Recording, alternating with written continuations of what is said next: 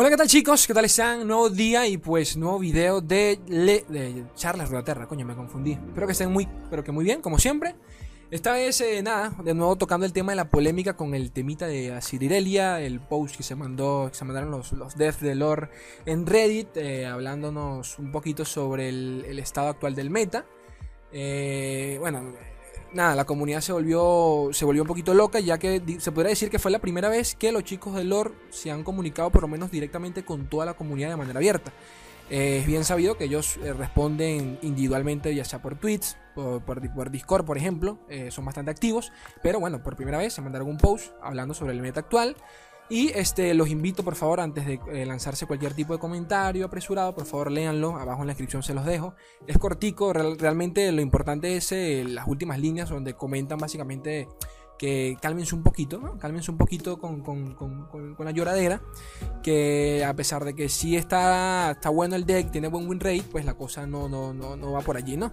Entonces, nada, nos mostraron unos ejemplos allí sobre el, win rate de otros mazos. más de, según ellos, más de la mitad de los campeones tienen por lo menos un deck totalmente competitivo. Eh, competitivo no, totalmente este, con más del 50% de win rate. Este, no sé qué parámetros utilizaron para medir eso, pero bueno, si ellos lo comentan, doy mi voto de, confianza sobre eso, así que poquito más. Pero para la ocasión, pues dije, coño, eh, hay muchas cosas que tocar y aunque ya me he cansado de leer opiniones de bastantes profesionales del medio y todo el rollo, y ya di la mía en un video individual, eh, como no podía faltar, dije, coño, voy a traer al viejo amigo de la casa, a Papito J. J, ¿cómo estás? Cuéntame. Muy bien, Slay, muchísimas gracias por la invitación. Qué bueno que me consideres que mi opinión sea importante en este caso. Eh, y la verdad que siempre estoy atento a lo que opinas vos y, diferentes referentes de la comunidad, así que, así que me gusta que tengamos la oportunidad de discutir un poquito. Excelente. A ver, comencemos directamente con el temita del, post de Reddit, ¿no? Este, bueno, en, pantalla les voy a dejar unos breves screenshots de, los comentarios de los chicos de, de Lore. Pero lo primero que quiero, este... A ver, quiero saber qué piensa Jotica al respecto porque como digo, más allá de si el deck tiene buen win rate o no, porque ya, ya como pudimos ver, el deck tiene un 52% de win rate con un 20% de popularidad, lo cual es relativamente bastante, pero nada fuera de, lugar, ¿no? Como, como ha sido en otra época. Pero, coño, primera vez que, los chicos de lore se ponen en contacto con nosotros, o sea que, coño, la cosa se pone un poquito, un poquito caliente. Cuéntame un poquito, ¿qué piensas? Eh, creo que el post es muy honesto de parte de los desarrolladores de Riot y bien intencionado quizá, pero hay un par de cuestiones que quizás se les escapan porque no son tan que, que se vean en, la data como tal, sino más interpretativas. Eh, y ahí es donde entra quizá la discusión. Creo que ellos, es, como decía, no es todo cierto, eso tiene un 52% de win rate el mazo, está usado un 20% y bueno, a lo mejor no es tan fuerte, hay maneras de ganarle.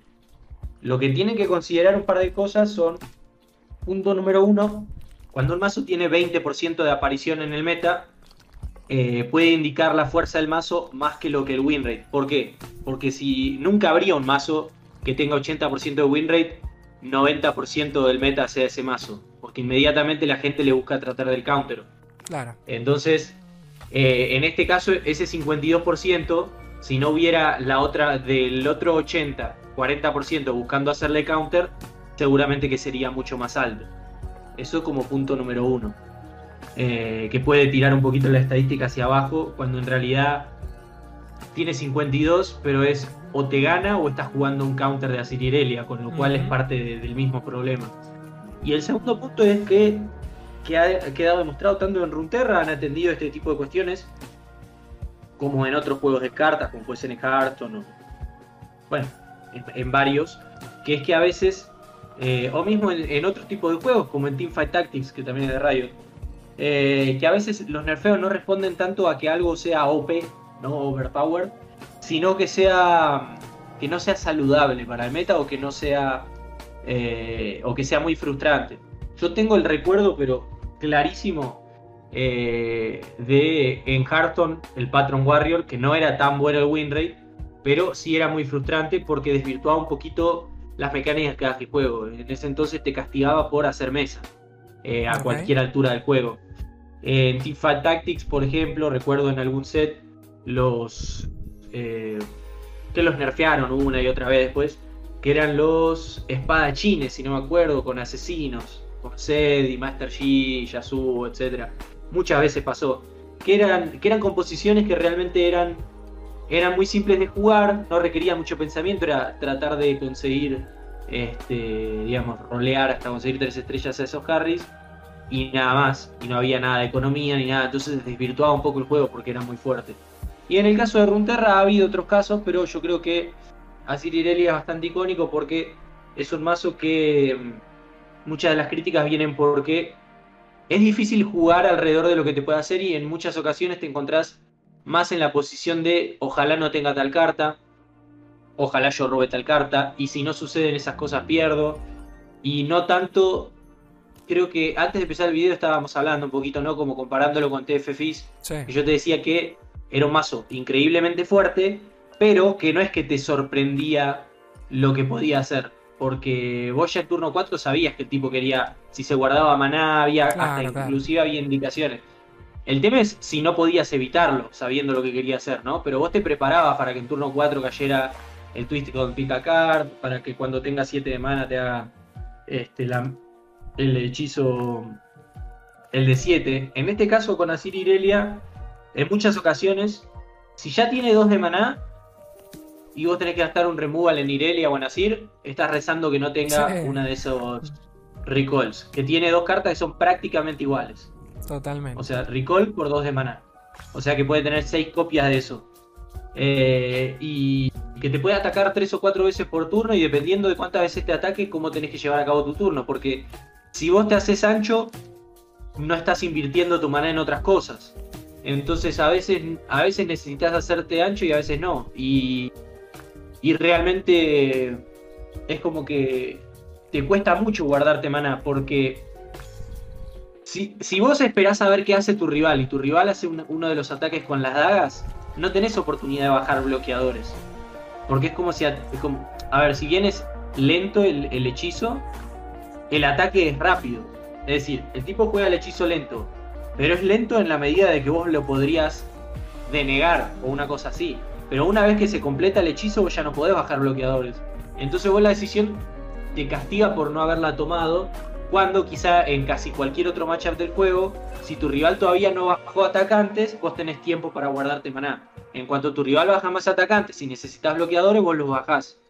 Eh, y eso es como una mecánica bastante estratégica, digamos. Y ahora vos tenés que bajar bloqueadores de antemano para prepararte por si acaso el tipo te ataca tres o cuatro veces por turno. Entonces yo creo que desvirtúa alguna de las mecánicas.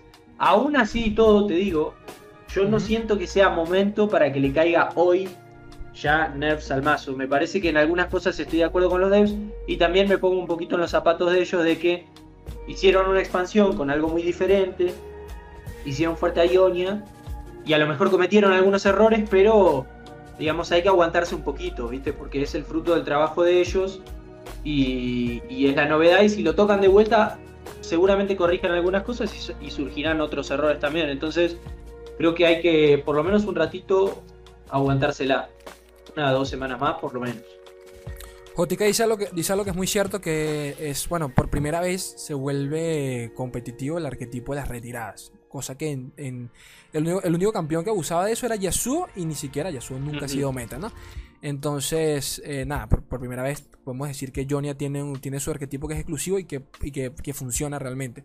Ahora, leyendo acá las opiniones de creadores como por ejemplo Mogwai, este, pero más importante aún, de, de pros como, qué sé yo, Ultraman, por ejemplo, hablaban sobre lo que tú mencionas de que no es tanto el tema del win rate, porque ok, eso es manejable. O sea, ya han pasado casi, bueno, no, han pasado dos semanas de lanzamiento y ya la gente, ya, ya, nos adaptamos al mazo.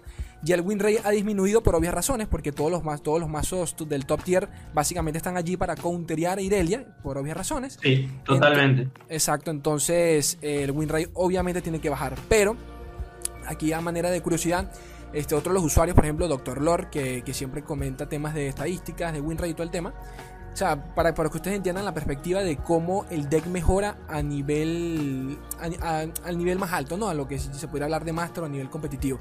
en donde mazos como por ejemplo Chivana, el, el, mazo de los dragones, que se supone que le hace counter entre comillas, teniendo, según Mobalytics, teniendo un 52% de win rate en contra de Irelia Sir, este baja hasta el 50% a nivel de Master para arriba, no, bueno, Master porque más arriba no hay nada. Pero se los digo para que entiendan de, que, de que el deck realmente en buenas manos, lo que es Irelia Sir, se descontrola, ¿de acuerdo?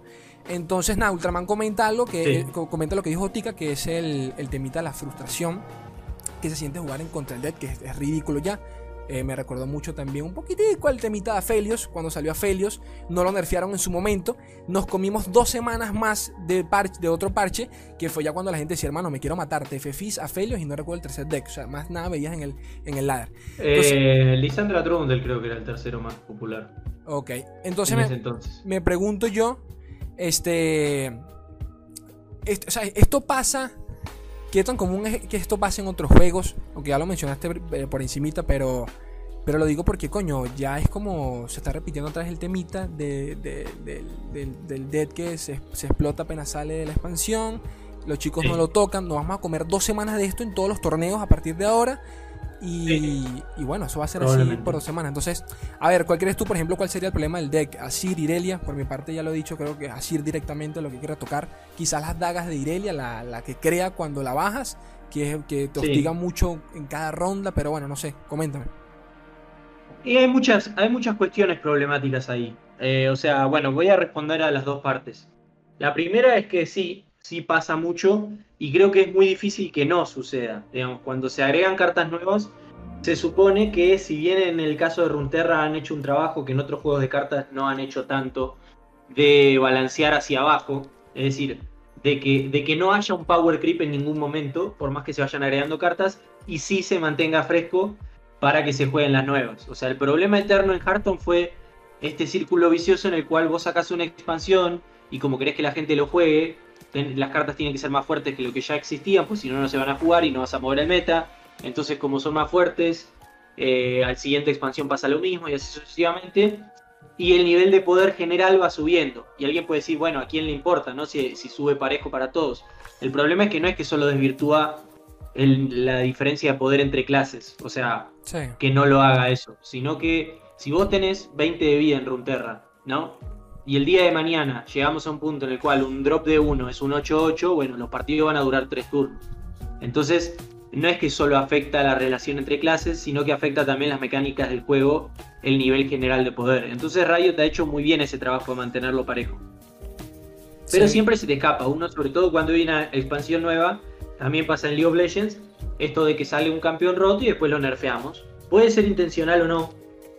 Eh, yo creo que en este caso no, dudaría porque si vemos a Cillian Malfight, justamente no.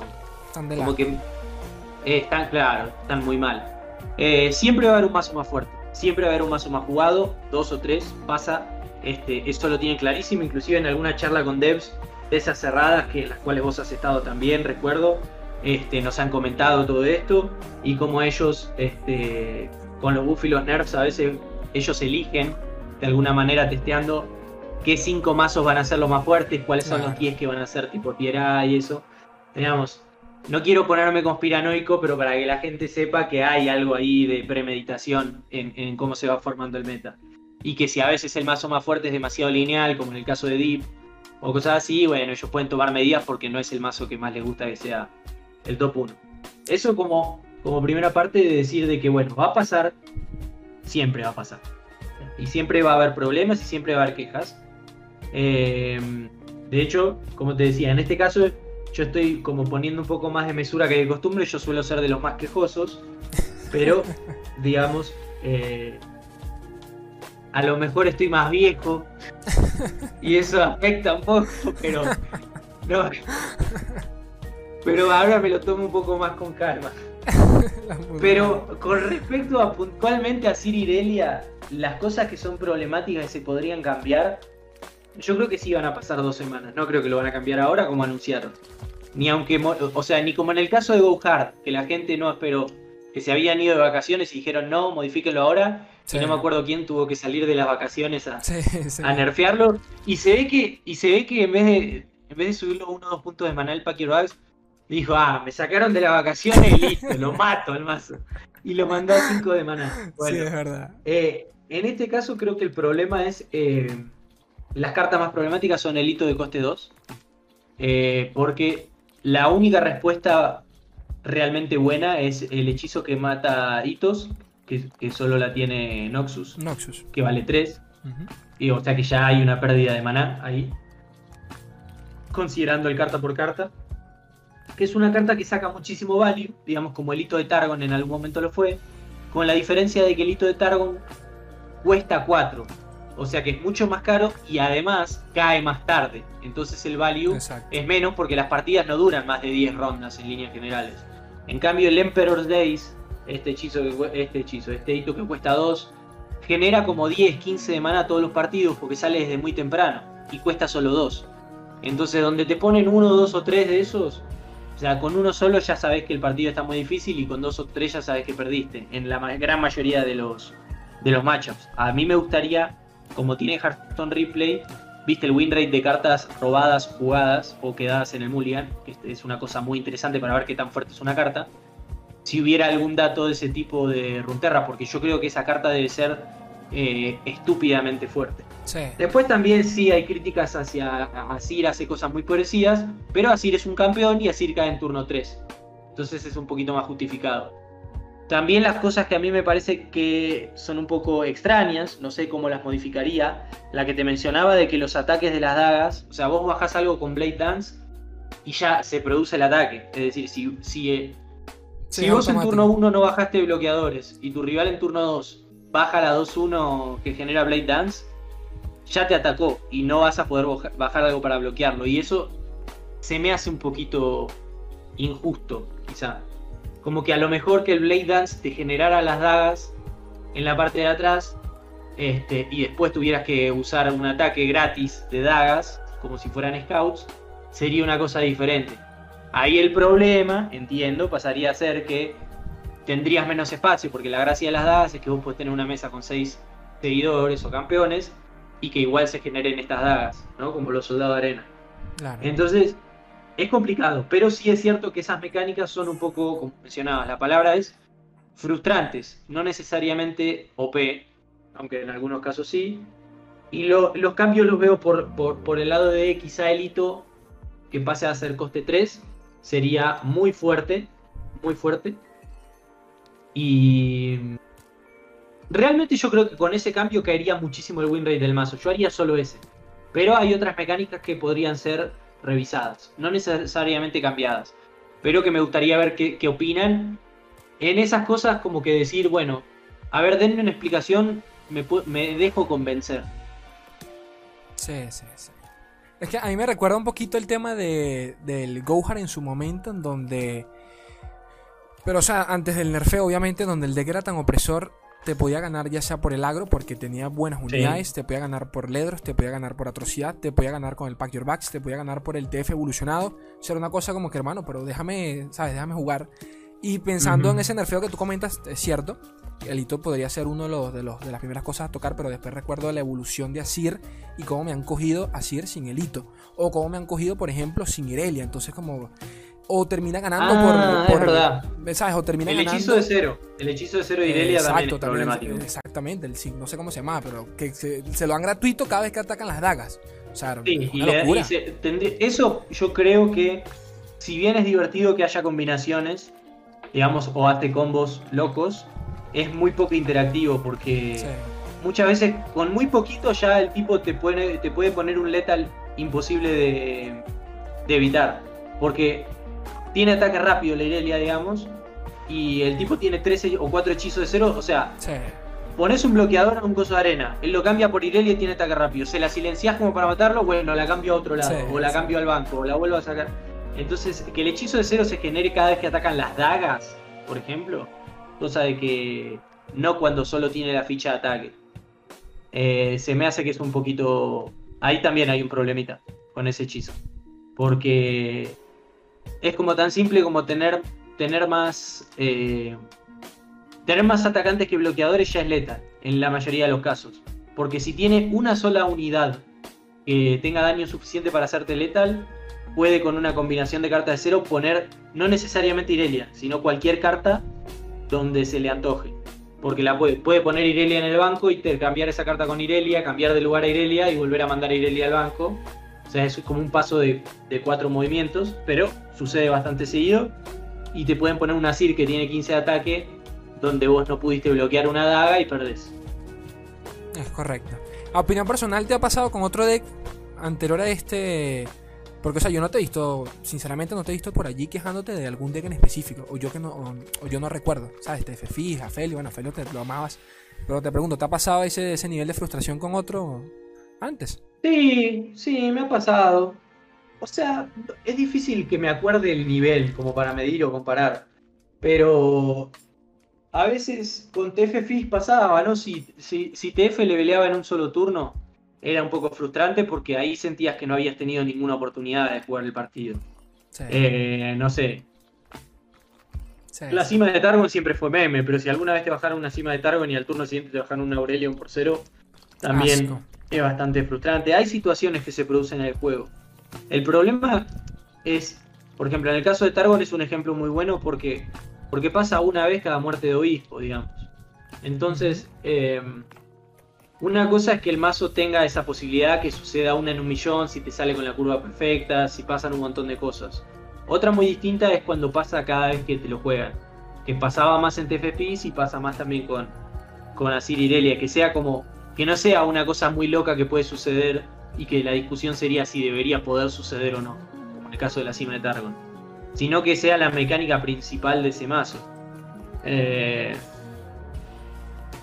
Honestamente no estoy tan frustrado. Eh, sí me pasa que no me pasa en muchos metas de Runterra. Que si me cruzo tres o cuatro partidos seguidos contra Cirirelli y pierdo, eh, me dan ganas de dejar de jugar ese día. Por ejemplo. por cómo se siente cuando perdés contra ese mazo.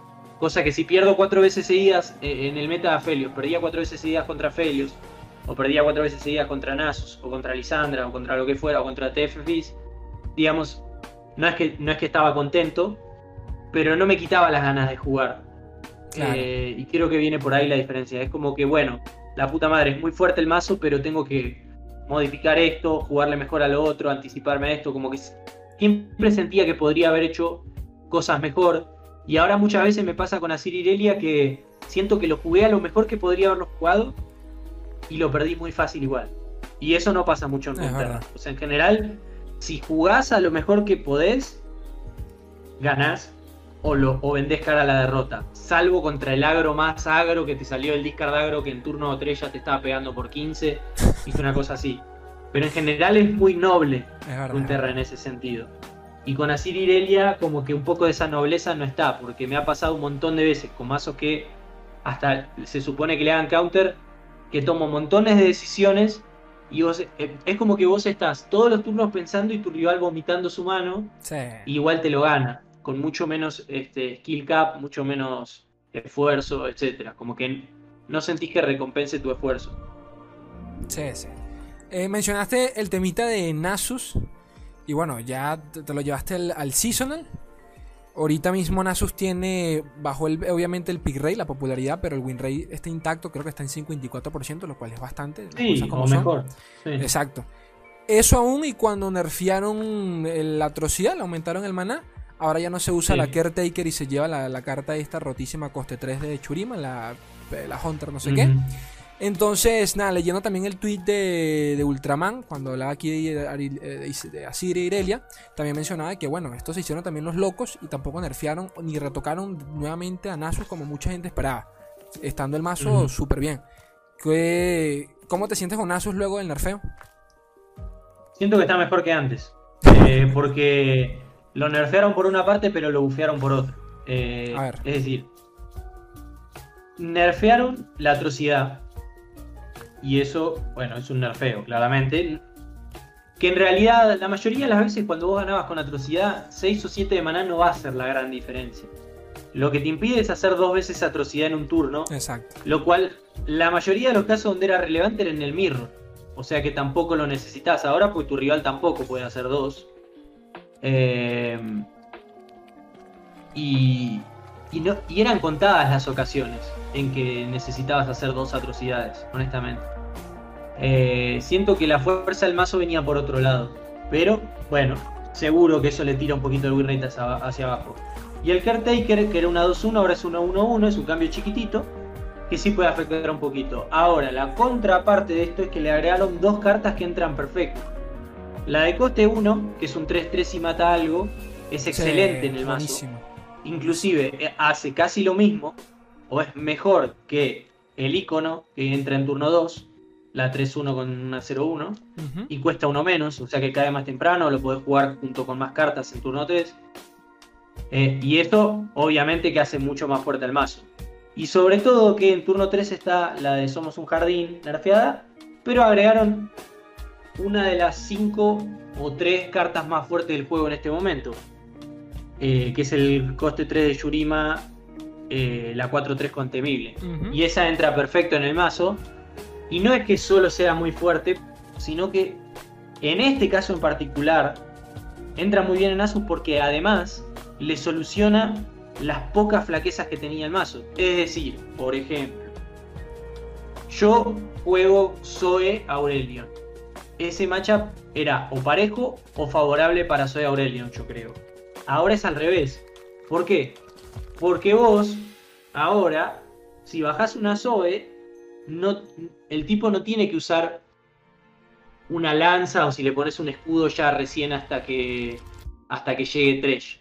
Él puede en turno 3 bajar a esta 4-3, le da vulnerable y te lo mata con casi cualquier unidad. Exacto. Eh, no solo con Zoe, digamos, en la mayoría de los matchups los rivales tienen objetivos de alta prioridad que eran la flaqueza de Nasus Tresh. Es decir, hacía una mesa muy fuerte, muy rápido y después te lo trataba de ganar con Nasus pero si vos establecías algo como un Twisted Fate, o como eh, una Zoe, o como una Sir, o como, bueno, etcétera, etcétera, etcétera, vos sabías que, salvo hasta que llegara el Tresh, no te lo podían matar. Y vos podías, o un Challenger puede ser, utilizarlo al máximo de su value. Y ahora ya no tiene ese problema, porque tiene para dar vulnerable y no le cuesta nada de tiempo, porque esa carta, si fuera un 4-3 contemible, ya sería muy buena. Y el hecho de que dé vulnerable y aparte lo elija es una locura. O sea, en, por 2 de maná una carta que se usaba era el 2-3 que daba vulnerable a la carta más fuerte. Y en este caso por uno solo extra de maná tenés más 2 de stats en ataque, el temible y el vulnerable que elegís a dónde va. O sea, todas esas cosas de diferencia con la otra que ya se jugaba valen como 3 de maná o 2 de maná. Así que me parece que esa carta es de las más fuertes de todo el juego, si no la más fuerte. Capaz ahí con el hito de. Eh, el hito ese que necesita mucho apoyo, digamos, no es que lo puedes estampar en cualquier mazo. Esta 4-3 en cualquier mazo va perfecto. Me parece que es la carta más fuerte del juego. Y como entra perfecto en Nasus, yo creo que ahora está más fuerte que antes. De hecho, bueno, este. En el seasonal estaba, creo, ya la carta, si no me equivoco. Tendría que acordarme. Eh, No, no, no, no. No, sí, sí no, estaba. No, no estaba. no? ¿Estaba? No, o sea, el parche, el parche llegó después del seasonal, pero no sé si no, la llegó después, llegó después.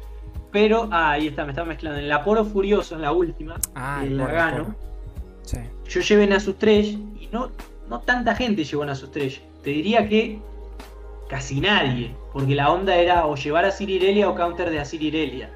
Eh, y en ese entonces Nasus no era considerado un counter de Asirirelia porque era muy, muy fresco el meta. Y yo lo llevé y te digo la verdad, casi nadie le pudo ganar a ese mazo porque estaba más fuerte que antes. Es así. Sí. Este, hablando sobre. Bueno, ya hablamos sobre el temita de esa carta, pero ahora quiero repasar. Porque bueno, ya, ya dos semanas del parche. Eh, por allí algunos ni sabrán que salieron dos campeones más llamados Malfight y el otro es Cillian.